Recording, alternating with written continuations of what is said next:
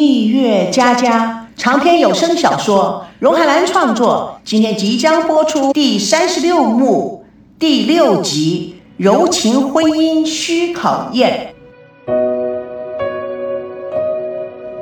出了民政局，他们四个人就被记者团团围住，嘈嘈杂杂的问个不停。好不容易突出重围，他们就偷偷摸摸地钻进了加长里车。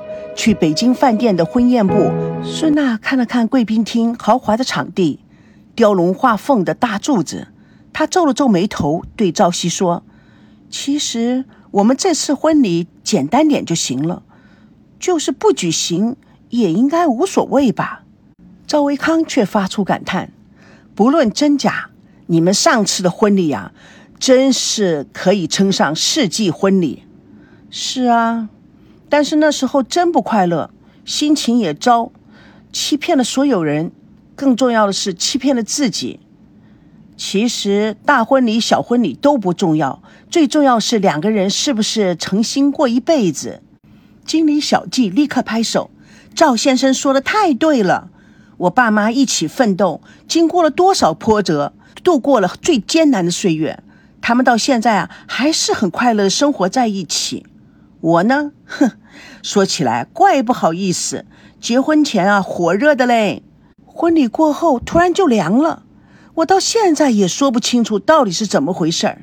孙娜面对赵熙，我觉得再举行一个盛大婚礼根本就没有任何意义。老实说，我倒喜欢选个山清水秀的地方，邀请一些好朋友啊、同学啊一起来玩，不是很好吗？赵熙温柔地看着他，那。你想要去哪里呀？孙娜想了想，嗯，在中国，我想去张家界。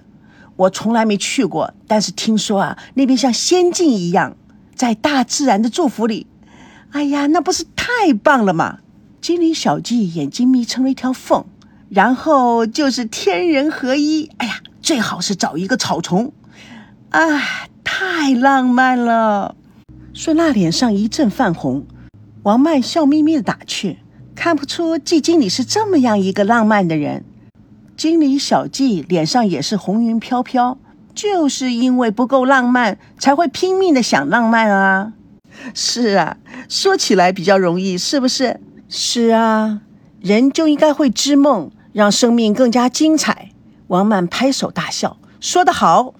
他兴奋地拉住孙娜：“其实这个想法还真蛮好的。”在漫天繁星之下，一杯红酒之中，与天地合一。Oh God！剩下的孩子啊，一定聪明到极点。孙娜顺手打了一下王曼，指着赵维康说：“哎，你要是娶了这个疯女人，你是怎么死的都蒙叉叉。”赵维康厚着脸皮说：“这才是男人心目中的女神。”孙娜眼睛眨了眨，微微一笑。嗯，那我想个更好的主意。去了张家界以后，我们全剧组的人可以坐游轮去加勒比海，或者是夏威夷，那里的星星更亮。OK，忙了这么久，大家都应该放松放松。赵维康非常高兴，哎，去夏威夷吧，那边有许多美丽的风景，天人合一，感受大自然的力量，吸取正能量。太棒了，我最喜欢夏威夷。嗯，那么我们一大家人都可以一块去。哎呀，我想小丫头一定玩疯了。赵熙也是情绪高昂。嘿，这个主意好，我们三代人一块去享受游轮，一定要爷爷奶奶也要下海游泳。几个人嘻嘻哈哈讨论的非常热烈，经理小季也非常兴奋。唉，我觉得你们这个安排呀，才是一级棒。唉，老实说啊，有钱就是可以随心所欲。王曼突然安静下来，似乎有许多心事。孙娜注意到了，哎，曼，你不喜欢夏威夷吗？喜欢啊。曾经有一次，我独自一个人靠海边租个房，住了半年，哎，真的很写意耶，全心全意的享受孤独。嗯，我相信木心姐也会喜欢这样子，她还可以静静的画画呢。孙娜兴奋地说：“一点不错，赵叔叔与木心姐，哦，太棒了！他们两个才真的是天上一对，地下一双。嗯，还有我爸爸妈妈，他们可以再度过一个真正的蜜月。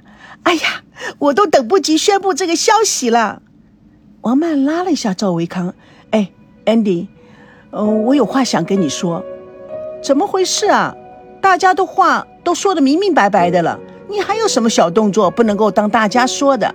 唉，孙娜，你们继续织梦，我有实话要跟安迪说，可不可以啊？他拉着赵维康两个人走到一边，Andy，我，我觉得我们现在还不能结婚。赵维康愣住，不解地看着王曼。蜜月佳佳为爱而歌，主播钟海兰与亲爱的朋友空中相约，下次共同见证第三十六幕第七集《我所向往的婚姻》。蜜月佳佳长篇小说在喜马拉雅奇迹文学连载，亲爱的朋友不要忘了去找我哦。书评感想。你的鼓励，我会加速上传。爱就是要有归属。